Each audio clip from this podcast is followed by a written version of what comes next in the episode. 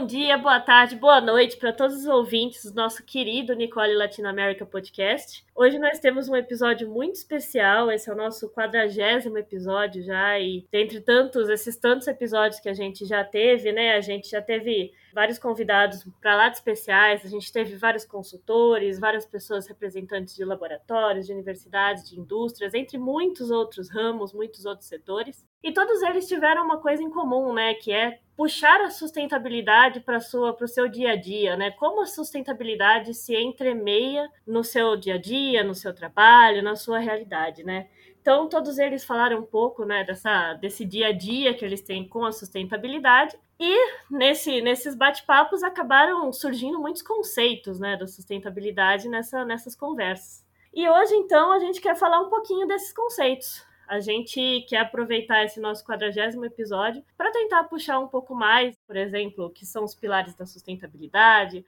a importância das metas, do monitoramento de indicadores, os desafios para o mercado de gerenciamento de áreas contaminadas, né, entre outros aqui que a gente vai conversar um pouco.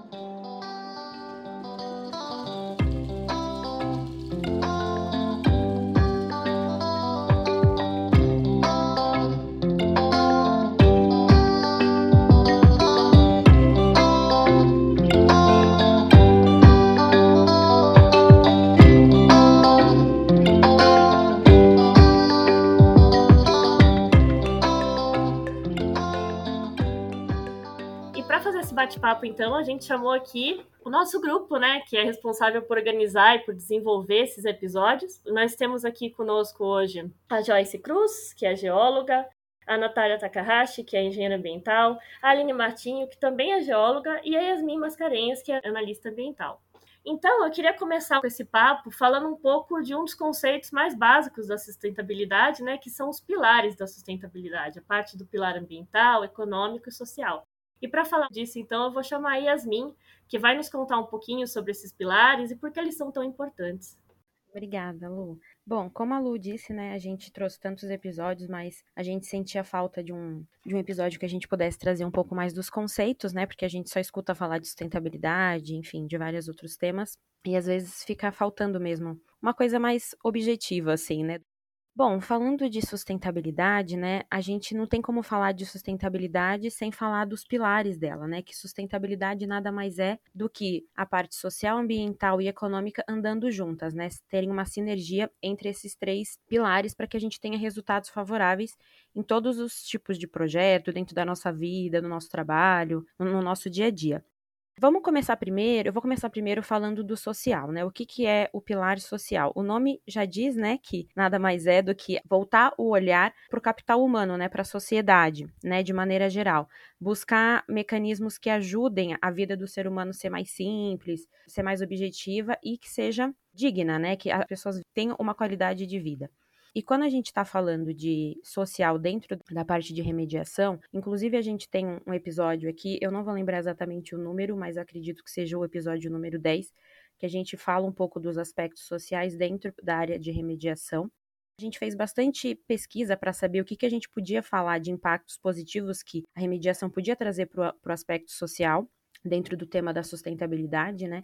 E essa parte social, o que a gente pode ver é que em projetos de remediação, a sociedade ela pode ter benefícios como geração de emprego e geração de oportunidades de estudo, né? De crescimento é, acadêmico e posteriormente profissional. Né? Um exemplo que a gente trouxe é que é, é, bem importante quando a gente tem um projeto de remediação que tudo que está em torno daquele projeto, a sociedade em torno daquele projeto, que ela faça parte dele que ela entenda a importância dele, como que ele funciona, e trazer essa, a, a sociedade para dentro desses projetos geram essas, como eu posso dizer, essa, essa, essa ligação entre a sociedade e esse projeto de remediação que gera essas oportunidades de trabalho e de, enfim, de oportunidades acadêmicas. Então, a sociedade, além dessas oportunidades acadêmicas e profissionais, a sociedade também ganha qualidade de vida na questão de saúde, porque a gente sabe que áreas contaminadas podem impactar a saúde da sociedade, enfim, a qualidade de vida. Então, no aspecto social, dentro da remediação, a gente pode citar essas três coisas: educação, trabalho e saúde. Passando para o próximo tópico, né, que é o tópico ambiental, O tópico ambiental nada mais é do que preservar o meio ambiente, né? E em todas as atividades que a gente for exercer, que a gente tente exercer atividades minimamente impactantes, assim, menos agressivas ao meio ambiente. Dentro da remediação, por exemplo, a gente tem formas de desenvolver os nossos projetos de forma mais amigável, né, menos, menos invasiva ao meio ambiente. Uma delas a gente também já falou aqui no nosso podcast, é um episódio relativamente recente, que se não me engano foi a Suzana Kraus que falou sobre a fitorremediação, né, que é o uso de processos mais naturais, né, que não usa aditivo químico para remediar uma área. E outras pequenas alternativas mais simples que a gente pode adotar, não só em processos de remediação, mas em qualquer outro tipo de projeto que a gente vai fazer, que é minimizar o uso da água ou usar água de reuso nos projetos, utilização de energia renovável. A gente tem muita técnica hoje em dia para proporcionar bons projetos de remediação sem impactar o meio ambiente. E não só enquanto a gente está é, fazendo ali a remediação que a gente tem que pensar nisso, para a gente ter um bom resultado, para a gente ter um resultado sustentável, ambientalmente falando, enfim, e socialmente, economicamente, a gente tem que fazer um escopo do início ao fim do nosso projeto, né? Pensando em alternativas sustentáveis em todos esses três pilares. E por último, né, o pilar econômico, que é o fator de, digamos assim, de lucro, né, o, o fator financeiro, que se não bem planejado, não bem alinhado, ele impacta os outros dois pilares, né? O fator econômico, ele não deixa de ser importante que todos os outros. A gente tem que pensar no, no fator econômico, utilizando as, as alternativas sustentáveis, como uma forma da gente ter lucros, tanto no curto quanto no, no, longo prazo. Então, basicamente, o que, que a gente quis trazer com esse, falando desses três pilares, né? Que um puxa o outro, né? Nenhum anula o outro e os três eles são muito importantes. Se a gente não usa um desses três pilares, a gente não é sustentável no nosso projeto, né? Então, é isso que eu queria trazer como conceito, né? Eu espero que tenha ficado claro. Se eu não conseguir trazer alguma coisa, se eu esqueci de alguma coisa, as meninas podem me complementar nos próximos tópicos. O que eu acho legal dessa parte assim dos pilares, eu acho que é ver o quanto a sustentabilidade é abrangente, né? O quanto eles estão interligados, como você falou, Yasmin, que isso com certeza, mas o quanto também é abrangente, né? O quanto a sustentabilidade envolve muitos fatores aí, né? E eu acho que, lógico, quando você está aplicando a sustentabilidade no projeto, você tem que ter uma noção se está sendo bem aplicada, né? Você tem que ter um jeito de medir um pouco como que isso está acontecendo, né? Se isso está sendo aplicado de uma forma efetiva. Então eu queria chamar um pouco também a Natália para falar da parte das aspirações, das metas e dos indicadores na, da sustentabilidade quando aplicado em projetos. Natália? Oi, Lu. Olá. Bom, é... primeiro, então, eu vou começar aqui falando da importância né, da, da aspiração, porque a sustentabilidade ela tem que estar no core do que fazemos e até não só como uma empresa ou como um projeto, mas também na nossa vida como um todo. Porque quando a gente realmente dá importância para alguma coisa, é que a gente consegue fazer com que as mudanças aconteçam. E nesse caso, a sustentabilidade é para um melhor futuro. Além disso, com essas aspirações, a gente tem que associar elas também às metas, porque as metas elas vão garantir que a gente não perca a direção do que a gente quer, né, do nosso objetivo, e que a gente continue se aprimorando, que seria, na verdade, aquela velha história da melhoria contínua. Bom, vendo é, as aspirações e as metas, eu trouxe aqui uma ferramenta que se chama matriz de maturidade, que elas vão ajudar a gente a situar a situação, por exemplo, de um projeto ou da empresa e também focar no que, onde a gente quer chegar. Então, nessa matriz, vamos pensar assim, né? A matriz, e aí na primeira coluna a gente colocaria, montando ela, colocaria os aspectos, que no caso da sustentabilidade, a gente tem, por exemplo, é, produção de resíduos, consumo de água, emissão de carbono, e no aspecto social a gente pode colocar os stakeholders, saúde financeira do projeto.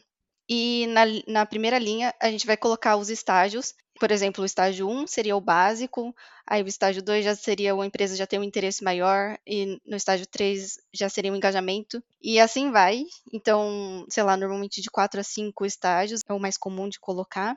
E, por exemplo, vou dar um, colocar um exemplo aqui de resíduos.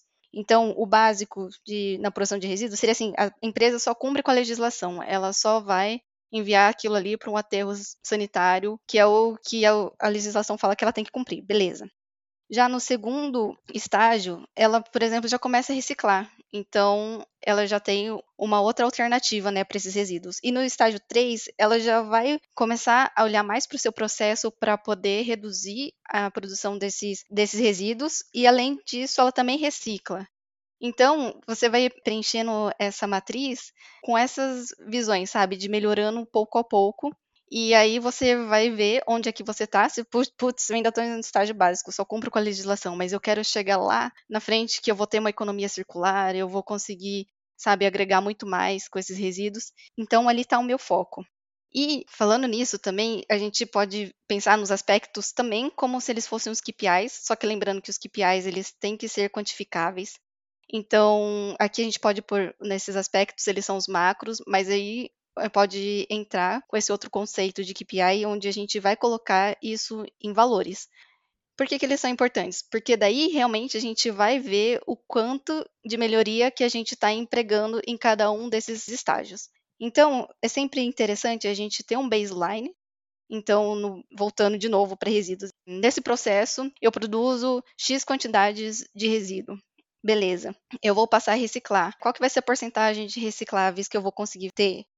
E aí, assim, você vai indo até melhorar. Você vê que realmente você chegou num patamar que você já está empregando realmente a sustentabilidade no seu processo. E aí, por exemplo, para investigações e remediações, a gente sabe que a gente gera frascaria para caramba, e às vezes também não é só frasco, a gente tem um equipamento que já parou de funcionar, mas que a gente pode ver se não consegue retornar esse equipamento para a empresa que fabrica, para ele poder reutilizar a peça. Então tem remanufatura, tem realmente a economia circular empregada. Obrigada, Nath. Então, falando um pouco dessa parte dos KPIs, né, e dos indicadores, é importante também monitorar, né, esses, esses indicadores. E para falar um pouco sobre isso, eu queria passar a palavra para a Aline. Olá, obrigada, Lu. Então vamos falar um pouquinho, né, sobre o BPM, que é o Business Process Management, que é uma, uma sigla em inglês para gestão de processos de negócio, que tem sido muito discutido no mercado, né? E agora também tem sido adotado o Green BPM, trazendo aí essa palavra verde antes, né, para já conseguir associar com a preocupação com sustentabilidade, com o meio ambiente, não é?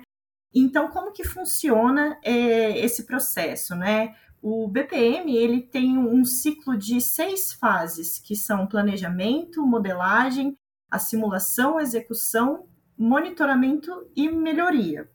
Então, como que a gente pode aplicar isso no, nos nossos processos de, no gerenciamento de área contaminada, né?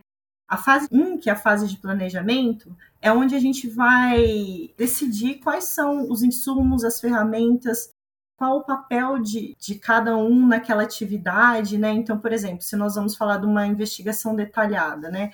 Vamos decidir aqui, começar a etapa de planejamento do campo, né? Que já segue para a fase 2, que é a modelagem, que é onde a gente vai começar a analisar as oportunidades de melhoria, buscando ser mais sustentável nesse processo. Então, por exemplo, se nós vamos fazer uma investigação detalhada, então a gente vai pensar se a gente precisa naquela fase instalar postos de monitoramento ou se a gente pode, ao invés de instalar um posto que consome tantos insumos, né, usar ali uma, uma ferramenta de alta resolução que vai trazer um, uma economia para o projeto, né, de não gastar tantos insumos assim. Então, nessa fase, nós vamos começar com entender esse consumo e buscar as melhorias. Aí a terceira fase a gente passa para a simulação, que é como a gente vai começar a analisar o consumo e já refinar mais ainda essas melhorias, buscando ser mais sustentável a cada processo que a gente decidiu lá na modelagem. Então, por exemplo, se vamos fazer uma investigação, as ferramentas que vão ser utilizadas vão, vão precisar ser lavadas. Então, como que vai ser esse consumo de água? Será que a gente pode, por exemplo, utilizar uma lavadora de alta pressão que vai diminuir aí o consumo de água né, em cerca de 80%?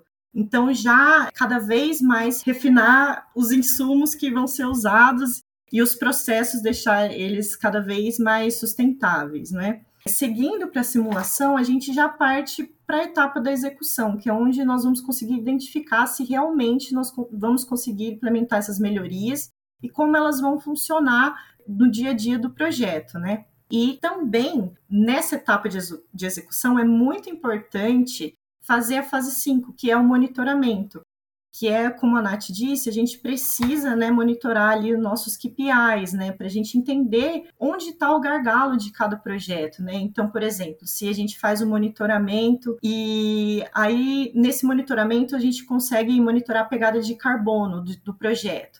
Então a gente vê que o nosso gargalo naquele projeto é a pegada de carbono. Então vamos começar a repensar a logística, por exemplo, né?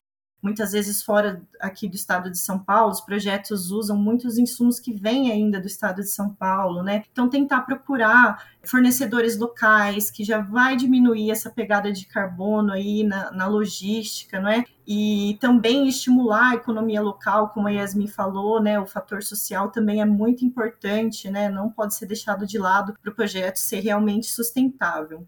Após ter esse monitoramento, é que a gente vai conseguir partir para a última fase, que é a fase da melhoria. Então, depois do projeto executado e a gente ter esses indicadores, nós vamos conseguir ver se aquele projeto foi sustentável, se tem algum gargalo, como que pode ser feito para ser minimizado esse processo, como que a gente pode cada vez mais melhorar né, todos os processos dentro do, do ciclo de vida do projeto, né? E dentro disso tudo, é muito importante também a gente monitorar não só o nosso, o nosso projeto, né? Mas também a gente verificar com os nossos parceiros. Como que a gente sabe que dentro do, do gerenciamento de áreas contaminadas a gente precisa de muitos parceiros aí para executar os projetos, né? Então tem as equipes de sondagem, o laboratório, né? Então, monitorar também como eles estão fazendo essas ações, o que eles estão fazendo para buscar ser cada vez mais sustentáveis, não é? Porque é muito importante também ter esse controle, né? A gente tem aí exemplos, né, que tem saído na mídia, por exemplo, de um, uma grande empresa aí do setor de bebidas que ganhou prêmios de sustentabilidade por ser referência na área, né, e pouco tempo depois o nome dela foi envolvida em, em polêmicas de trabalho escravo. E aí quando você vai é, entender o que aconteceu, né, você vê que é um dos terceirizados que tinha envolvido, que estava envolvido, né, nessa polêmica e acaba manchando o nome da empresa, né? Não era diretamente a empresa que se envolveu nisso, mas acaba manchando ali um pouco a reputação da empresa. Então é muito importante a gente também entender como nossos parceiros estão lidando com as questões sustentáveis, né? Até para a gente também estimular o mercado de gerenciamento de áreas contaminadas, né? Porque se uma empresa ela deixa ali de ganhar o contrato por ela não estar tá, não tá aplicando né, metas de sustentabilidade, isso faz a empresa né, tentar se renovar, tentar buscar esse conhecimento, tentar é, rea, reanalisar suas práticas de mercado, né? Então, isso é, é bom para todos, né? Nós buscarmos esse monitoramento de, de como nossos parceiros também estão sendo sustentáveis. É bem legal ver, ver essa evolução do mercado exatamente por isso, né? Cada vez mais sustentabilidade sendo levada a sério, né? Em todos os, os passos, né, em todas as etapas de cada projeto e, e, o quanto isso vai afetando aos poucos o mercado positivamente, né? É uma, é uma bola de neve, né, de certa forma positiva, porque é, as empresas elas começam a, a estruturar a sua parte de sustentabilidade, começa cada vez mais a investir nessa parte e aí quem não faz isso vai ficando para trás, né? Então é muito legal que a gente vê que isso isso vai causando, né, aos poucos, uma evolução positiva no mercado. Então, para falar exatamente desse mercado, né, mais voltado para a parte do gerenciamento de áreas contaminadas e a sustentabilidade, eu queria chamar aqui, por fim, a Joyce para falar um pouquinho exatamente sobre os desafios desse mercado. Pois é, é, quando a gente pensa em mercado, nós temos aí um grande desafio, como a Luciana disse, e eu acho que um dos principais desafios que nós temos é a, o compartilhamento do conhecimento. É que as pessoas saibam que qualquer remediação pode ser sustentável. A sustentabilidade para um projeto de remediação, ou então, melhor dizendo, para um projeto de gerenciamento de área contaminada, ele pode ser um projeto que ele já está andando. Você não precisa começar um projeto e a, ele tem que ser sustentável Porque a gente sabe que tem áreas que já têm projetos iniciados há bastante tempo. Então, não adianta a gente, né, querer a partir de agora começar o projeto do zero. Não. A partir de qualquer estágio, esse projeto pode ter uma gestão sustentável desse projeto. Eu acho que esse é um importante desafio para as pessoas conhecerem. Outro desafio que eu vejo também no mercado é a gente realmente mostrar que esse projeto é sustentável. Porque não é só a gente, é, não é só dizer que o projeto é sustentável porque ele usou determinada técnica. Não existe uma, uma técnica que seja mais ou menos sustentável que a outra, e sim a forma como nós executamos essa técnica de remediação. Qualquer técnica de remediação, se você fizer uma boa gestão do seu projeto, baseado nos pilares ambiental, social e econômico, ele pode ter benefícios aí para a sustentabilidade do projeto. Então, sempre a gente busca comparar técnicas e não dizer uma técnica é melhor que a outra. E muitas vezes o mercado é fadado a dizer que ah, essa técnica aqui é melhor que a outra, é mais sustentável que a outra e condena algumas técnicas. Muito pelo contrário. Então, isso também é uma quebra de paradigma que os grupos que trabalham com remediação sustentável têm buscado e mostrado isso para o mercado, que a gente pode ter projetos mais resilientes, independente do estágio do projeto, independente da técnica. Outro grande desafio que eu vejo é também quebrar esse paradigma de que um projeto sustentável ele vai custar mais caro. Não, para que ele seja sustentável, ele precisa ser gerido de forma que ele custe menos. E esse custo não é só o financeiro, é o custo ambiental, que muitas vezes a gente sequer pensa no, na questão da valoração de um dano ambiental ou na valoração que essa recuperação ambiental está trazendo, mas isso pode ter um valor muito grande agregado. O impacto positivo que esse projeto traz a uma comunidade, então pensando no nosso pilar social, e também, por fim, claro, a questão econômica, que é o quanto é economizado em um projeto. E tudo isso a gente precisa ter um equilíbrio entre esses pilares. A gente normalmente chama de pilares ou aspectos justamente porque é onde sustenta o, a sustentabilidade de um projeto. E se a gente tiver um pilar mais curto que o outro, a gente não vai ter um equilíbrio pleno. E a ideia que a gente traz para os nossos ouvintes e que a gente sempre busca mostrar aos nossos convidados e trazer trazendo aí os nossos convidados a também nos ajudarem a compartilhar essa, essa forma diferente de pensar para a gestão de um projeto de uma área contaminada, tendo como foco a sustentabilidade, é tirar cada pessoa da sua zona de conforto para pensar em um projeto em qualquer etapa.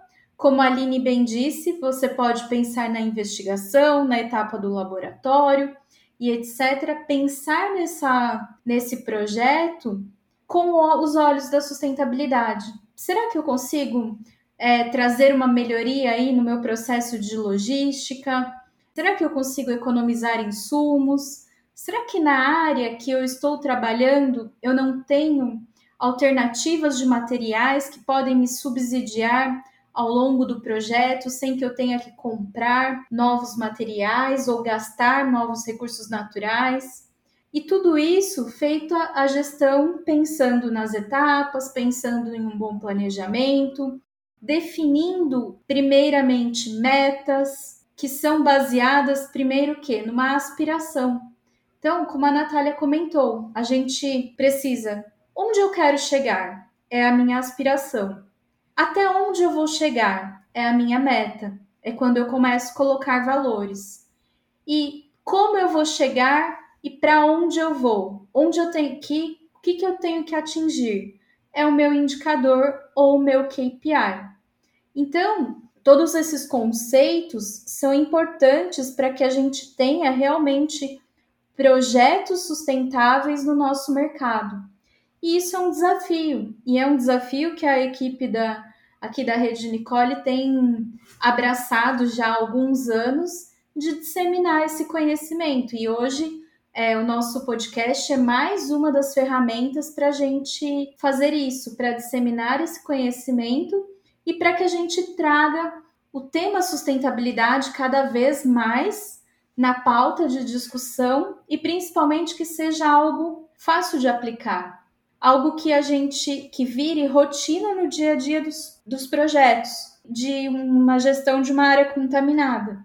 Que, claro, ele seja algo tão orgânico depois no processo que os, as pessoas que vão gerenciar esses projetos, que vão executar esses projetos, já tenham o mindset de que, poxa, se eu não fizer uma gestão sustentável do meu projeto, meu projeto vai ser o contrário disso. Ele vai ser o quê? Um projeto insustentável.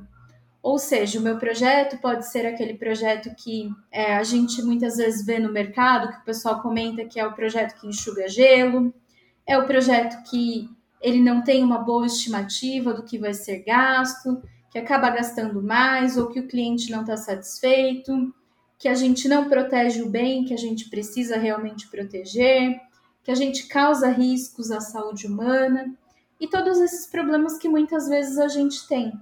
E hoje a sustentabilidade é um dos mecanismos mais eficientes que se tem no mercado para fazer a gestão é, de um projeto, pensando aí no, nos três pilares. Então, por isso que nós sempre buscamos puxar aí esse tema, trazer os nossos convidados para pensarem conosco sobre o tema e principalmente disseminar o conhecimento para o mercado a respeito da sustentabilidade é interessante ver, não só nesse episódio de hoje, mas acho que em todos os nossos outros, né, que a sustentabilidade ela vai além de algo que está na moda, ela vai além de algo que é bom para o marketing, é bom para visibilidade da empresa. A sustentabilidade é importante para o projeto rodar, é importante para o projeto ter os, o melhor custo-benefício, digamos assim, no sentido inclusive de, como você falou, né, Joyce, a gente não ficar enxugando gelo, né, fazer um, um projeto insustentável é basicamente basicamente enxugar gelo, é você ter custos mais altos do que deveria, você mobilizar mais pessoas, talvez, do que deveria, você mobilizar mais materiais, talvez, do que deveria. Então, é, acaba é, passando além do, do, do, marketing da moda, né? A sustentabilidade é importante para o seu projeto rodar, para ser um projeto que seja competitivo no mercado de várias formas, né? Então, muito legal, meninas. Muito obrigada por todos esses conceitos hoje. Acho que se deixar, esse é um assunto que a gente pode falar por horas. a gente passou aqui, pincelou alguns, alguns dos principais conceitos. Muito, muito obrigada e acho que a gente se vê na próxima, então.